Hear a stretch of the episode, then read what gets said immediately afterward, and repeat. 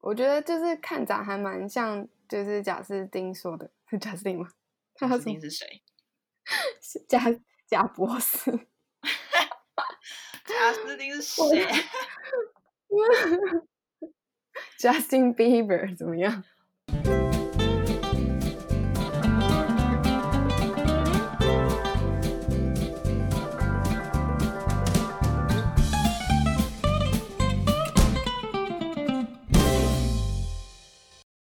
欢迎来到彭总李董的无数生活，我是彭总，我是李董。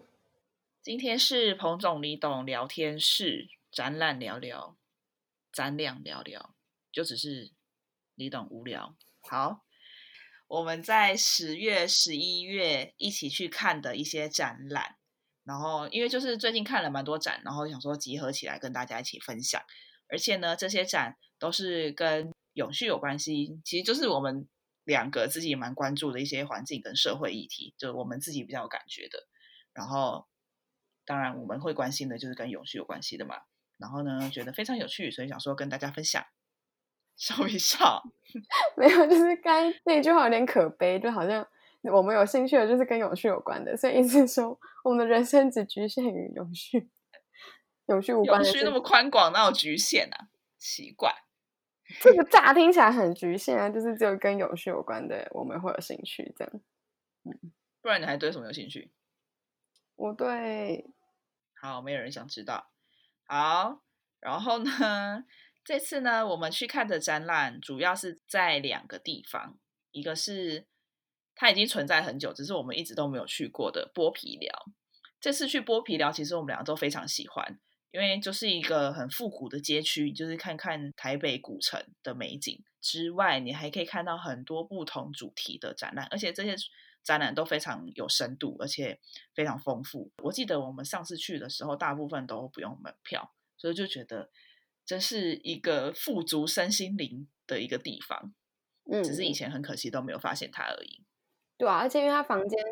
就大部分都不会很大间，所以呢，就是。一个早上的时间，你就可能可以看了好几间，就是你不会因为你时间很局限，所以就只能看到很少个展览什么的，所以就还蛮值得，呃，安排一个下午、一个早上或者一整天去那边玩玩。而且就觉得很适合带小朋友去，因为就是有那个设计亲子互动部分，就是偶尔会有什么盖盖印章啊、翻一翻图片啊，还是做一些小小 DIY 什么之类的。然后就觉得大人可以从里面获得一些文化涵养，小朋友也可以被潜移默化，而且玩的开心。就算他在里面待不住，在外面跑来跑去也 OK，这样子。嗯，但是那些印章什么那些要看每个展的设计啦。就是不过现在的展的设计，大部分也都会希望有更多互动性，让大家的印象会更深刻，这样子。嗯，这是我们第一个去的地方。那第二个就是。大家应该都很常去的松烟，松烟其实我们以前就会去，最近这几次去，我自己个人比较享受的是，就是走在松烟里面，然后发现原本没有发现的展，这样，然后喜欢的话再进去看看，而且偶尔会有一些小市集，然后你就会觉得逛这种文创园区，就会有一种很很放松，然后很容易找到惊喜的那种惬意感，也难怪大家好像。还蛮喜欢三不五时没事就去松烟逛逛，因为就是你有可能就这样一逛就逛到一个本周末限定的一个展览，然后你就会觉得很很开心，收到宝藏那种感觉，然后而且是你原本没有预期到的。嗯，但是其实看展的同时也是有点五味杂陈吧，就是会觉得很多展他们可能只展一个周末或者两个周末。就必须要为这个两天、三天或者一个礼拜的时间的东西，然后就制造出很多新的东西。你为了要放那些展品，一定也会有其他的东西什么的，所以就某种程度上来说，也是会觉得这种展就是也是蛮浪费的。好，那我们接下来就来讲一讲我们到底看了哪些展吧。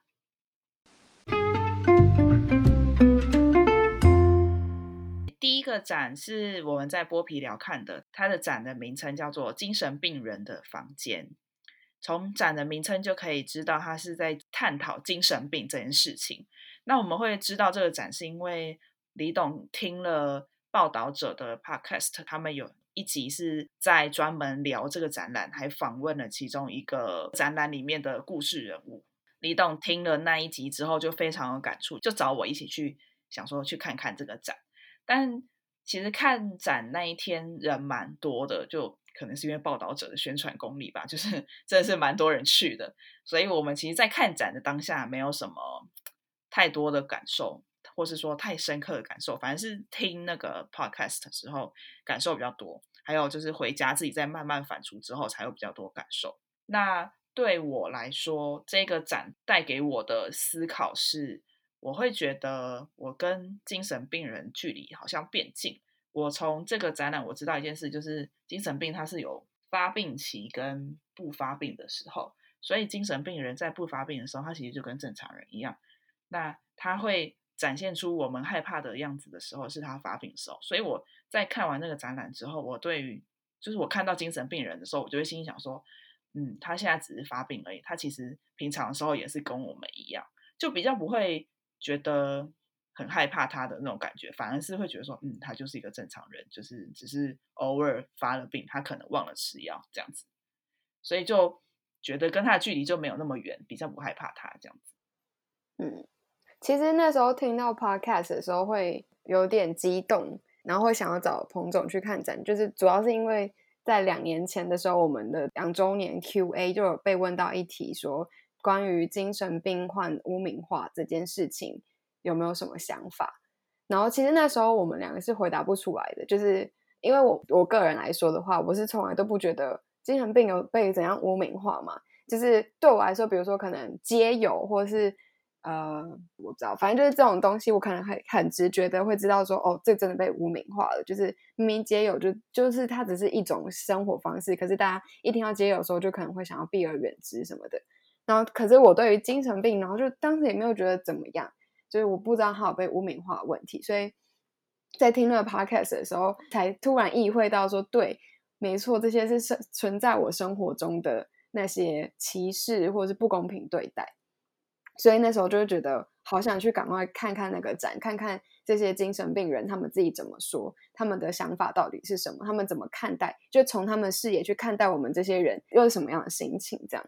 所以其实我看完之后，我最大最大的感触是，其中有一间房间，他们贴满自己的纸条，就是精神病人自己的纸条，然后他其中一张纸，它上面就写说：“我吃了药之后，你们觉得我变正常了，我被我被治愈了。”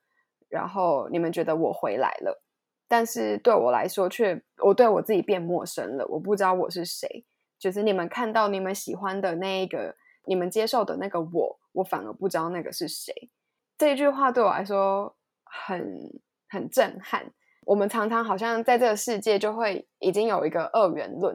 好像大多数人存在的这个世界这个样子叫做正常，所以跟这个大部分的人不一样的，就会是叫做不正常。所以，我们对于那些跟大多数人不一样的，就直接贴上标签，想要用其他外物去控制他们，把他让他们也变回我们正常。就不管是精神病患，或者是同性恋者，或者是呃，刚刚说街友什么的，就是在这个社会上有非常多的那种小众群众，他们都被这个这个世界好像给抛弃了，就是他们会觉得不能够去接受那些人原本的样子，而想要去把他们把它改变。这是我当时最大最大的感触。嗯，我也有看到你说的那一段话，然后我第一个想法是说，只有吃药这个方法吗？如果是只有吃药这个方法的话，这个病就是好难受哦，因为你明明是心心里很不舒服，然后很想要发泄自己，但是你却必须要用吃药来压抑自己，让自己变得。是所谓的正常的人，就是你不能把你的不愉悦，然后你心里的感受展现出来，这样才叫做正常。这样子，然后我就会觉得生这个病真的好辛苦，好好难受哦。这样子，然后另外就是想到说，精神病这件事情，就有点像是整个社会，如果算是一个统计表的话，他们有点像那个极端值或偏差值。但这些人这些值又怎么样呢？就是为什么一定要把它拉回到平均值呢？就会觉得说，为什么我们的社会不能容忍这些偏差值偏差值就不对嘛，就是说不定偏差值才是最多数的啊，就是我们这些平均值才是就是比较少的那种人，所以就会觉得这个社会好像没有像我们想象的那么有包容性的那种感觉。嗯，前阵子很红的一出韩剧，就是虽然是精神病，但没关系。就是我前阵子也刚看完，然后我会觉得，今天我是精神病人的话，我看我这个没有生病的人，也会觉得他是一个精神病人。就是当你换位去思考的时候，我们就会觉得跟自己不一样的就是奇怪的人嘛。所以，那这样子一看的话，其实全世界就是所有的每一个个体都是有生病的人嘛，都是一个精神病。如果我们可以，就是刚刚讲的，我们如果这个社会不要再用这种二元论，只要不要再用一些标签去界定的话，大家都回归到每一个个体，我们每一个人都是个独立的个体。就像刚刚彭总说的，有些人是极端值，有些人在中间，那只是每个人在的位置嘛。就是我只是在的位置不一样，我生出来的角色不一样，我长的样子不一样，就是接受那些不一样，去认可每一个不一样，他每一个不一样都有他自己存在的价值，这我觉得才是最最最最重要的。其实我有时候会觉得那些偏差值很厉害耶，就是反而会有点欣赏他们。因为像我们这种普通人，就是只是按循着社会的规则这样走，然后甚至是有时候是没办法想到像他们有那么特别突出、有创意的想法。我觉得这很像是在升学过程中所谓的好学生跟坏学生的那种差别。我还记得我国中的时候有一个同学，他转学过来是因为他在上一个学校因为变魔术所以玩火，然后就被学校退学这样子，然后才转学到我们学校。我当时会觉得说，哦，竟然玩火！但我现在会想想，就觉得天哪，一个国中生就开始想，就是发展出自己的兴趣，喜欢玩魔术，然后就是开始探索自己的事情，这是一个多么酷、多么棒的一件事情。不像我就只只会就是听妈妈说，嗯，赶快看书，赶快读书而已，就超无聊的，啊，不觉得吗？就是社会就是需要这么 creative 的东西，才会有新的东西出现啊。嗯，就是如果这个社会都可以接受每一个人。的每一个样子，那就剩下的就只是自己能不能够接受自己而已。那那个课题就会变得比较简单，就比较不会需要说我还要跟我我接受了我自己，我可是我却还要跟世界打架的那种感觉，就是会造成很多人的精神上的一些分裂。像你刚刚讲说好学生坏学生这件事情，就是我跟我弟，我觉得就是一个很标准的案例。就是从小我可能就是乖乖学生，就是什么老师叫我做作业，我就是乖乖写，也不觉得说为什么要不写什么的。但我弟他是会自己主动去提出对老师的质疑的那一种，然后这个过程就让他吃了很多亏嘛。就是这个世界会一直批判他，会说：“哎，你姐姐都那么乖，你为什么这个样子什么的？”然后，但是我都不知道，我是后来长大才知道。然后我长大之后知道这件事情的时候，我就觉得这些大人们真的是疯了吗？为什么会觉得需要学我一样？如果当时的社会是接受我弟这个样子的话，他可能就可以继续维持他自己的独特思考、独独立思考，然后就可以为这个世界带来更多不一样的观点。我们这世界应该就会越来越丰富，然后就是对于很多不可能的事情都有更多可能的解决方法。嗯，对。然后这个展。默默之中也跟我们第二个看的展有一些连接，其实就是我们当天同一天就是看的展的隔壁展间这样子，叫做首都引力当代客家美学展，它是在展示客家文化的美学。然后呢，为什么叫首都引力？因为他说之前在台北啊，在大城市客家族群。比较都是少数族群，而且是被打压的那个族群，所以叫做首都隐秘隐藏的隐。然后这个展我们一走进去看一看之后，我就跟李董说：“嗯，客家文化好像跟精神病一样，都是社会的边缘哦，都是因为主流的人制定出一些规则，所以才会有这些被打压、被边缘的东西，就是客家跟。”精神病这样子，然后就默默觉得说，人类为什么要这样自己搞自己呢？就是都是人，为什么要还要分出什么叫主流，什么叫非主流呢？就是如果没有这个所谓的主流，就不会打压所谓的非主流啊。呃，我不知道我在讲什么，但是我就是有这种感受就对了。然后呢，再继续走下去呢，他们就展示一些以前从家乡来到首都打拼的，不管是学生或者是说青年，就是来这边工作的人，然后的家书，就是他们家里写来的书，或者他们写回去家里的书这样子。然后里面就有些字句，因为我跟李董本人都是客家人嘛，然后就会看到里面有些字句，就真真实实、确确实实会出现在我们家的。就比如说，它里面会有妈妈交代小孩说：“你去都市打拼，你要忍耐，然后你要多学多做，不要怕辛苦。”多学多做，以后就是你的这种这几句话，就是以前我阿妈常常每天都在跟我讲的，就说什么去学校要乖，然后要努力，要听老师的话，不要怕辛苦，以后学来都是你的这种，然后就瞬间那些回忆就回来，就觉得这就是客家精神，这就是我阿妈的精神呐，这种感觉。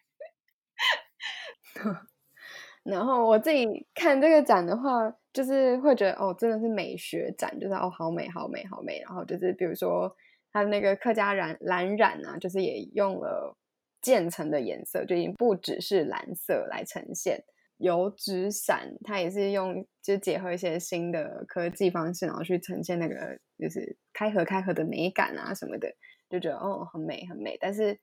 看完之后就会有一种，嗯，就刚好跟刚刚彭总说的有点相反。他有感觉到客家精神，可是我却好像看完之后有点陌生，就不知道。这个的客家是哪里的客家文化？这样，这的确有可能就是在首都的 那个客家人，跟我在这种乡下苗栗地方的客家人的那个文化有一些不一样。但是我觉得更有可能是因为他本来就不是在呈现真正的客家，就是他可能已经在呈现我们新时代对于客家的诠释，或者说。呃，把客家文化去跟新的美学文化或者是外来的文化去做一些结合，然后呈现出来的东西，所以这就让我就是想到最近一直在思考的，呃，关于文化霸权这件事情。这个文化霸权是甚至都展现在这个他想要展现引力的这个展上面。在这一个展里面，我原本期待的是客家可以为自己客家说话。所以他用自己原原本本的客家的最纯粹、最原始的那个样子来去告诉大家客家的美，可是他却还是用了可能现在大多数接受的这种美感法来去呈现客家的美，然后来用这个新的方法来让更多人去接受这个客家的美的那种感觉。然后我就觉得会有一点点可惜，就好像这个世界的美的定义好像又还是很局限吗？对。然后，或者说被某种文化给霸凌了，就是只能接受那个样子的美，不同于这个的美就不够美之类的。毕竟文化本来就是一直在变化的东西，就是它本来就不会是一个定型，它一直在流动，一直在变，一直在随着这个时代这些人，然后有一些新的东西出现。可是我想要传达的是那种，就有点类似我们之前有分享过的那个。故事 Studio 他们在做的事情，就是他们是做历史的一个频道嘛，所以他们很多东西是我不我不想跟你说道理，我不想跟你解释那么多，我是回归到这件事情最原本的那个东西，我去找最原始的那个资料，然后呈现给你那种感觉。然后，所以对我来说，就是你跟你说他可能已经被破坏，可是我相信被被破坏会有被破坏的证据，所以他应该会有证据去找到。在被破坏之前的样子又是什么？然后被破坏的过程是什么？然后到他现在，他可以呈现这个整个趋势或什么，但是就会觉得那最原始的那个东西呢？至少我知道，就是他已经是绝对是比现在我我所认知的客家又在更新的东西了。他已经是在在在诠释，就我知道的客家，就还存在的客家文化是就不是长这个样子，会更朴素这样之类的。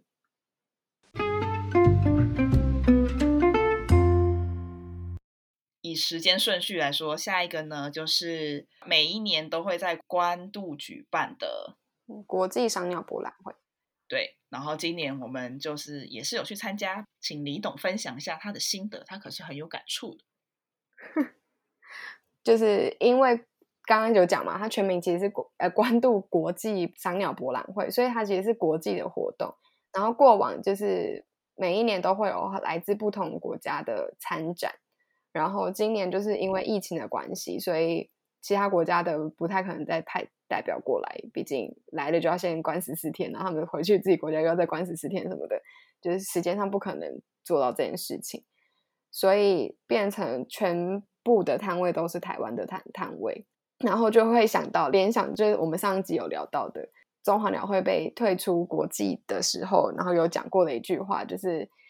鸟类是没有在分国界的。为什么我们在人在做保育这件事情的时候，却要分国界？这样，然后再透过关博这件事情，就是真正发现，没错，你看，就是赏鸟不完会，我们还是今年还是可以继续赏来自从北部飞过来渡冬的那些候鸟们。然后，可是人已经飞不过来参加我们的展览。所以，真的人好像真的有国界呢，可是鸟真的是没有在国界的。所以在这样的情况之下，我们是不是更应该要去做好国际合作呢？因为鸟就真的没有在分国界啊。然后结果你人现在，你看，假设我是在保护我台湾的鸟，结果它是一个候鸟，它还会再飞到更南部去或者更北部去，然后结果那些国家都没有跟我合作的话，那我保护的鸟在其他国家没有被保护，我还看得到吗？我明年还看得到吗？就是人都不合作，我们怎么保护这些比我们更无远弗届的鸟呢？就是希望明年可以回归正常，然后就是大家还是可以多多参加关渡博览会，因为去关博有个好处，就是你就算不喜欢看展览，不喜欢逛那些摊位的话，关博办的地方就是关渡自然公园，然后自然公园就真的很棒，就很很好的休闲地方，很好的感受大自然的地方，嗯。就推荐给大家喽。好，下一个，下一个呢是在松烟展出的“听见土水土壤及地下水污染整治法”二十周年特展。这个呢是应该是由环保署主办，然后联合各地方环保局一起策展的。然后呢，它就是。集合全台湾各地方的环保局展出，说他们那个地方、那个县市在历史上或者说目前的土壤及水资源污染的状况，还有处理的方法，还有就是进程等等的。那就是看了很多个县市的整治过程啊，有两个想法，一个是想说台湾怎么到处都有工厂啊，就是觉得好像无一处不污染的感觉。除了唯一一个就是嘉义市，我们去的时候，他就真的没展什么，他就跟我们说，因为他们那边没有工厂，也没有污染。但是嘉义市就这么小，所以当然就是没有工厂，好像也很合理。但其他就是除了嘉义市的地方，全部都有工业污染的部分，然后就会觉得说，天呐，台湾真的是没有一片净土了吗？也太可怜了吧，这种感觉。嗯，那第二个感觉呢，是因为这个是全台各地方的环保局所一起策办的嘛。当天在那个展帮我们解说的人都是各地方的公务员，就是环保在环保局工作的公务员们。然后听他们解说，就会有一种很感动的感觉，会觉得他他们在解说的过程中，眼神里好像有散发出一点热情，就是对他们在做的事情有。就是很了解，然后呢，说的很很不随便，就是讲的很深入，而且很耐心的为我们解说，就会觉得说这些公务员真的很认真在做这个展，而且就是很认真的在为我们解说，就觉得非常感动。尤其就是其中一个展区是那个台中市的，他放了很多个字板，然后每一个字板都在讲台中市有什么样的工厂污染啊，然后现在整治的状况怎么样。我们提出了好多个问题，那个公务员都没有被我们问到，而且还很欢迎我们一直问问题，一直问问题。然后这时候就会觉得说，嗯，在政府体系、在公务体系有这样子真心为台湾做事的人，就是觉得很安慰，也很暖心的感觉。这样子，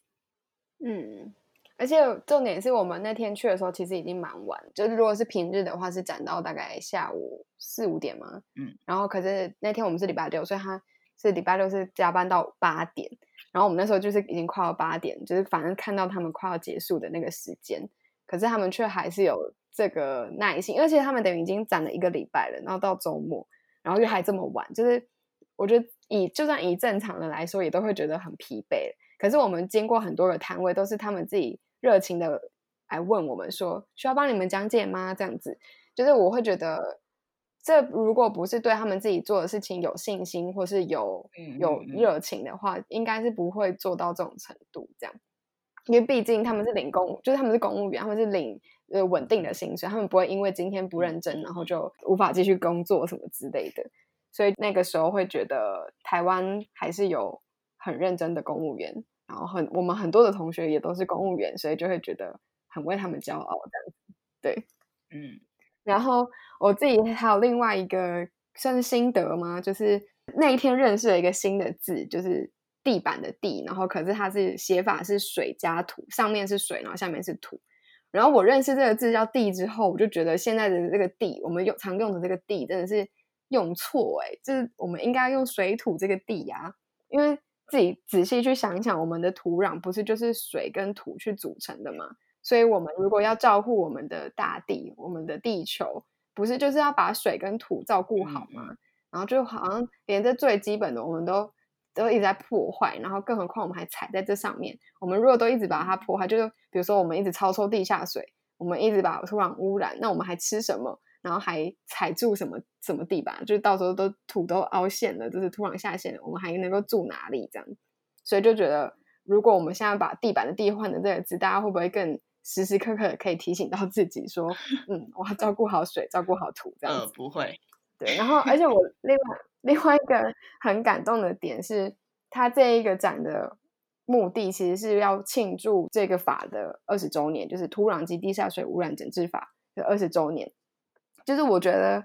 我很少 看过会有办就是周年展是为了一个法的成立的二那个周年展。然后还可以集结到全台湾各地方政府这样子一起来做这件事情，就觉得这个是个很成功的事情。不管这个法到底走到现在，它是不是已真的达到它的目的，应该是有了。但是我觉得光是在这个展可以呈现出来的那个感觉，我就觉得是很了不起的一件事情。就很希望台湾可以有更多的法，或者说更多的整治政策可以做到这个程度。比如说，我们现在温室气体管制法，然后真的也可以到时候也办个二十周年，然后来回顾说，哦，天哪，我们每一年真的都温室气都在减量什么的，就觉得如果可以做到这样的话，就是一件很棒很棒的事情。嗯嗯嗯。突然觉得有这个周年展，就会觉得说，好像全台湾的人，就是各地方都觉得这件事情很重要，就有一种就是觉得终于有一件事情好像让大家凝聚了 的那种感觉。对啊，而且我觉得做周年回顾这件事情很重要，就是因为尤其在做永续这件事情，你常常是看不到终点的嘛。就是你你可能解决了一件事情，可是你就还会看到一万件事情，就是你常会可能会很疲惫，觉得自己好像都没有所长进。所以有适时的去做一个回顾的话，就可以有一种激励自己，就是哦，其实已经成长了这么多，我其实有做到这么多成果，然后就好像会有更多的动力继续往前下去。然后，而且就是有做这种周年的感觉的话，就好像可以一直在帮自己设定不同的目标，小小的目标、大大的目标，就是一个定期、定期的目标，然后就可以让这个很看起来虚无缥缈的永续发展这件事情，也可以从这样小小的目标这样累积、累积、累积，一点一点的累积出来，这样子。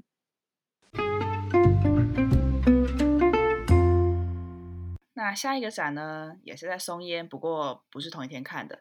这个展叫做 “Love 爱情数据二零二零台北数位艺术节”。那这个展其实是我们无意间看到的，它其实是在展出人在网络上交友的状况，还有网络对人与人之间感情交流的一些影响。嗯，这个展其实展出了很多网络交流的形式，比如说在网络上很流行的交流 App 那种方式，或者说呃。网络游戏，或者说你 PO 现实动态这种，呃，在网络上呈现、分享你的生活，这些等等的，都有在他的那个展览里面呈现出来。那其中对我来说印象比较深刻的是网络游戏的影响这件事情。它是用一个影片呈现，那个影片就是在讲说。在游戏里面，你打败敌人之后，你会做一些庆祝的动作，然后可能是践踏那个你打败那个敌人啊，或者怎么样，反正你总是在游戏里面庆祝说你获胜这件事情。但是同时，那个影片里面旁边有一个人在真实世界做同样事情，这在真实世界做这件事情，你就会觉得就是不可容忍嘛，毕竟是对别人的侵犯。那这个影片想要传达就是说，到底是人类想象出在数位中的肢体动作，还是数位世界塑造了我们对肢体的想象？就是说，我们可以在游戏中做出对胜利庆祝，然后在呃你的对手上面走来走去这种挑衅的动作，是我们对人在游戏中肢体的想象嘛？但现在竟然反过来，我们是在学游戏中的这些肢体动作，在真实生活中做出这些动作。所以，到底是我们影响数位世界，还是说数位世界其实影响了、塑造我们对我们可以做出的动作的一些想象呢？这时候，我就会想到说，之前。也有很多社会案件，就是说很多青少年因为打电动打太沉迷了，所以在真实世界中会有一些幻想啊，或者做出一些脱序的行为。我本来觉得很不可思议，很无法理解。但是李董就跟我说：“你想想看，如果有一个人一天二十四小时或二十个小时都在打电动，他他的真实世界到底是在那个游戏里面，还是呃我们所谓的真实世界呢？你就会觉得这个世界真的是虚实交错的，太恐怖了。”就会觉得虚拟世界好像已经不再那么虚拟，已经真真实实的介入、跨界到一个实体摸得到的世界中的那种感觉。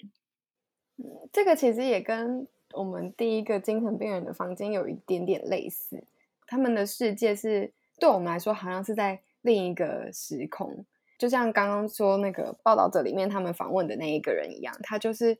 他在漫画里面得到他所谓的正义，所以呢，他在现实里面他就可能继续穿着那个样子。然后我就觉得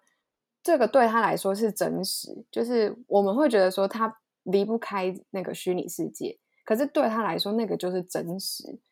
所以我才会跟彭总讲这句话，就是好像你如果真的一天之中是更多的时间是花在那个世界里面的话。对你来说，那个世界才是你的你的真实啊！就是你，你以后回想，你以后跟别人分享你的回忆的话，你在分享的也都是那个那个世界里面的东西吧。所以，那个虚拟的确构成了你的现实。这个世界就已经不再是这么单纯，就有一点类似我们真的是在活在一个扩增实境的感觉，就是我们的现实世界是只有这个样子，可是因为网络，因为数位媒体。然后把我们的现实是可以扩张到那个程度，直接帮我们创造出另一个时空。然后对于很多人来说，那个另一个时空就是他的树洞，他就会躲进那个里面，所以那个虚拟的时空就成为了他的真实世界。好像现代人多了一个小房间哦，那个房间是你觉得你可以展现自我的地方，嗯，而且是一个你反而相对有自信的一个地方。对啊，好神奇哦。嗯，然后我觉得这个展还蛮棒的地方点是在于，它并没有要给大家一个答案，它就是提出一个现象，就是告诉我们有这个事情。嗯，然后但是好不好，或是觉得怎么样，就是留给自己观众自己去思考，自己去感受。嗯，所以我觉得应该说，我们其实看的展大部分都是这样，他不会直接告诉你一个答案，就是他提出一个观察一个问题，然后。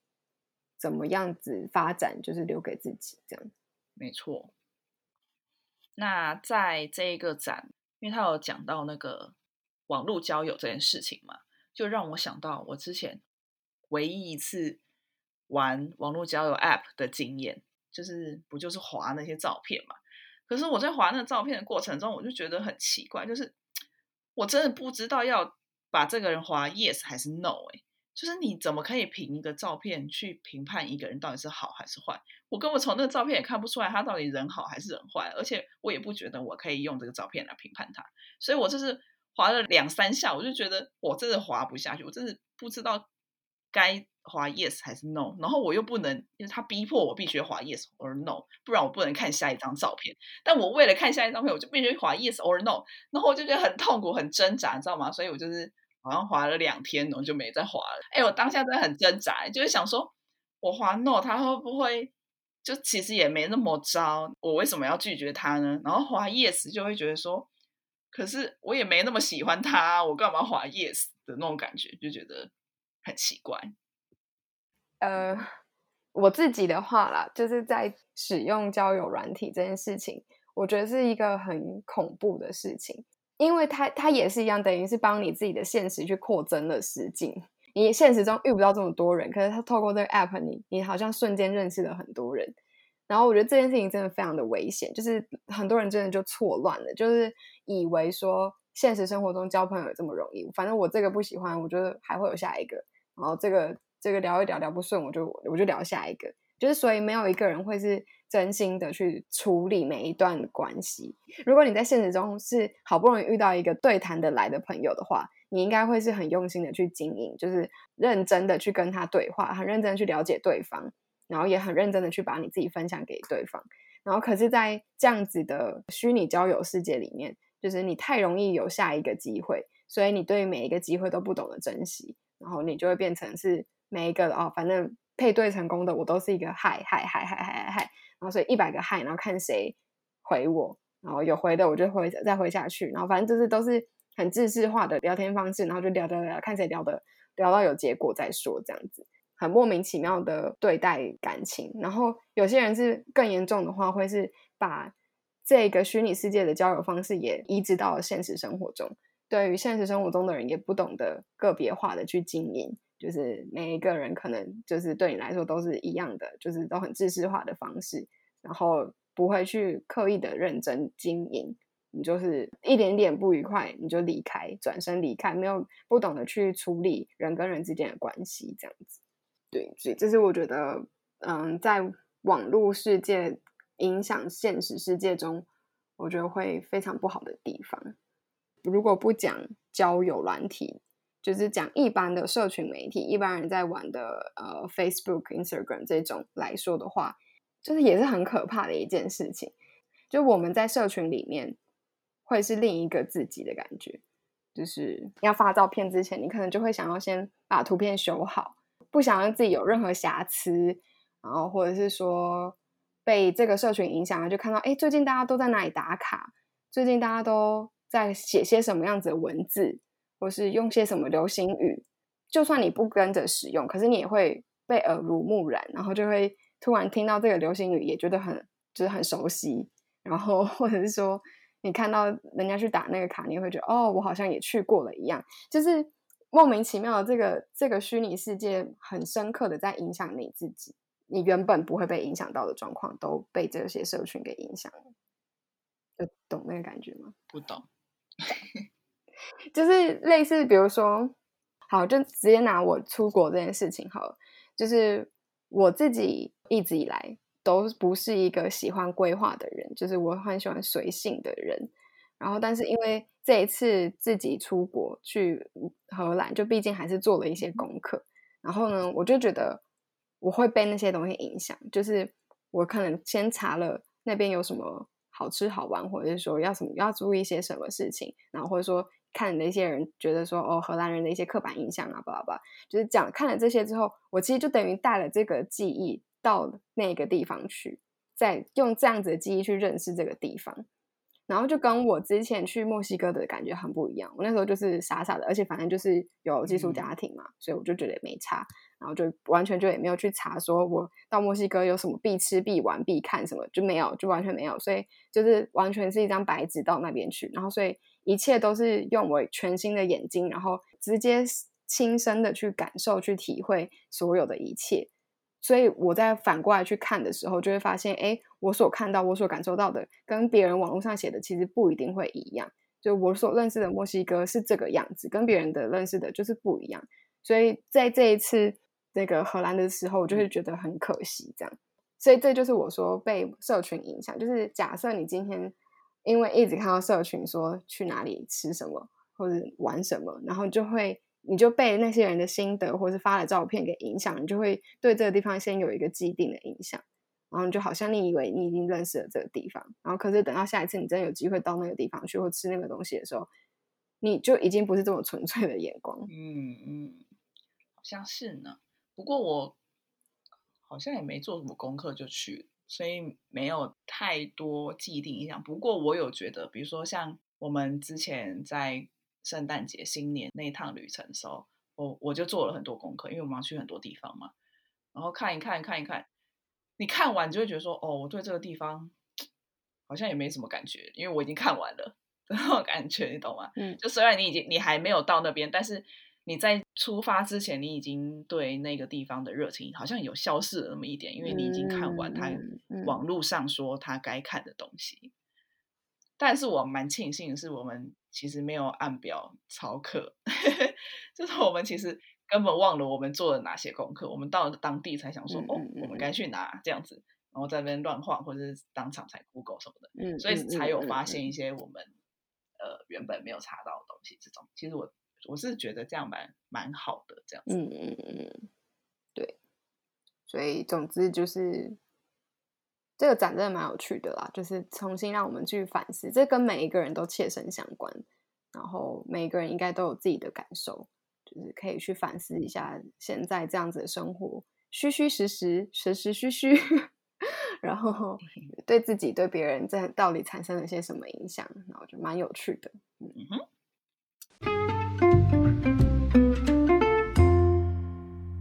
好，那最后一个是台电办的岛屿脉动 （Light Up） 台湾电力文资特展。这个展呢，就是台湾电力公司把台湾发电的历史还有文史资料展现出来给大家看，这样子。嗯，就是这样，就是这个展我们看完就想说，哦，好像。跟我们期待的有点落差，这样子，因为我们期待可能是会有更深入的议题呀，或者说像我本人，我会期待说他会告诉我用电的成本这件事情，可能他会告诉我说，我用一度电背后需要耗费多少资源才会才能够支撑我用的这一度电。其实我对一度电非常没有概念，或是一度水我也很没有概念，就是一度到底是什么意思啊？然后用多久是一度？这种感觉我超级没有，所以如果你跟我说哦，我我今天用了几度电，我就是完全没感觉。但如果你可以让我知道说我用了多少电背后消耗的资源的话，我也许会对我所用的电更有感觉。但是呃，很可惜的是我没有在这个站里面看到这样子。嗯，他有提到的是说一度电等于比如说呃你吹头发吹一分钟什么的这样，但是他并没有说。呃，可能是需要烧煤烧三分钟才有一度电什么，他没有这样写出来了。嗯，然后对我觉得这个展还蛮可惜的点，因为它其实等于花了，我觉得应该也不小成本吧。它的，因为它整个展是免费的，然后它展区其实也蛮大的，展出来的东西也是是有经过设计的，就是也算蛮用心的这样。然后但是却并没有去触碰到。现在大家可能最关心的电力问题，并不是说过去的历史不重要，但是它其实本身展也是有在承接过去，然后影响未来的这个这个构思。然后，但是它的未来的部分，它就只是做了智慧电表、智慧住宅的一个模拟呈现，可是是非常非常粗浅的模拟呈现，就是你有可能会在国中课本上看到的那种，应该是国小吧，国小课本吧。就是他他的那个程度，是你根本看完也不知道说，那我所以我应该要做些什么事情来达到这样子的智慧住宅，或是呃，我应该会从这样的智慧住宅里面得到什么？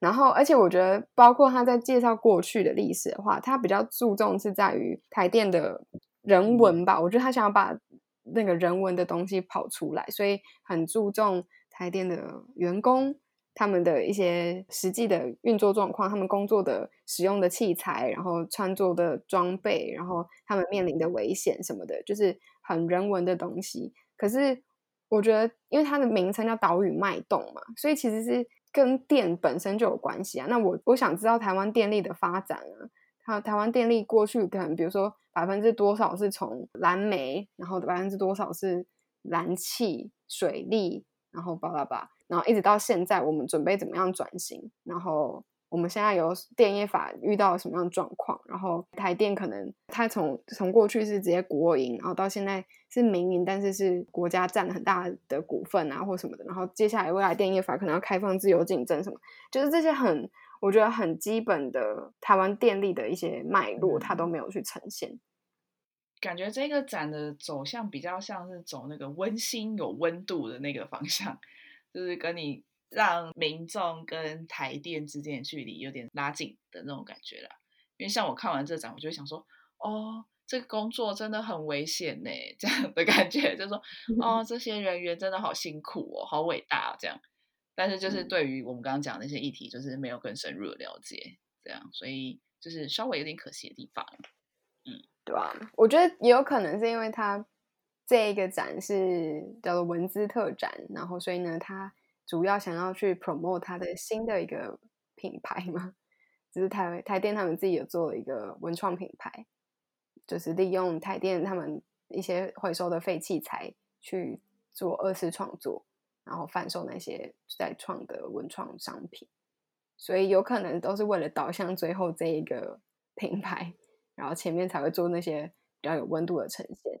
然后整个其实对我们来说，它比较像是一个行销公关的活动，对，所以期待下一次台电可以再办下一个展。来跟我们大众沟通有关于台湾电力的发展，这样。好，以上呢就是我们这两个月所看的展览。其实觉得偶尔呢去看一看展览也不错，就是跳脱一下原本烦闷或是很局限的生活，去多拓展一下自己的触角。也许是你原本平常并不会关心的议题什么之类，但是去走一走，你可能会发现，哎，原来我对这个议题有点。感觉或是有点兴趣，呃，看展也许只是一个开端。看完展之后，你可以再去延伸更多的了解，也许就会让你有不一样的发现的。嗯，我觉得就是看展还蛮像贾博斯说的 “collecting the dots”，就是所以我们像我们今天分享六个，但是其实可能有两三个之间，他们就有互相的交错，让我们又重新的可以去互相去思考，然后互相的连接。然后蹦出一些呃不一样的新观点，或者说同样的观点，然后再不断的被加强，就是我觉得这是一个蛮有趣的事情。然后，所以光是这些展之间都可以连接，更何况是这些展跟我们自己本身的生活，或是我们所面临到的问题，又会有一些不同的连接，然后会让我们带出新的一些想法。我觉得是一件很疗愈的事情，然后是一件可以激发创意的举动。没错，鼓励大家去看展。我们其实有定下一个约定，尽量每个月都会去看展，或是去看个舞台剧或是音乐剧，丰富自己的文化涵养。对，而且真的很多是免费的，大家真的可以多多利用。因为像我们两个是比较看不下书的那一种，所以你当你看不下文字的时候，透过不同的媒介，不管是电影啊，然后展览品啊。或是展览的那种氛围，都可能会让你可以得到一些新视野的开阔，这样子。好的，以上呢就是本集。如果喜欢的话呢，欢迎点击资讯栏的链接到彭总你懂的无数生活网站上呢，有更多的文章，还有另外的 podcast。那我们每周三跟六有新增的贴文啊，或者是像 podcast 或者是那文章，就是欢迎大家多多的在不同平台跟我们互动，然后。跟我们一起分享学习。如果大家有看这几个展的话，也可以留言跟我们讨论你的心得。就是我们还蛮希望，不是只有彭总理懂的聊天室，而是跟大家一起的聊天室。没错，那就这样喽，拜拜。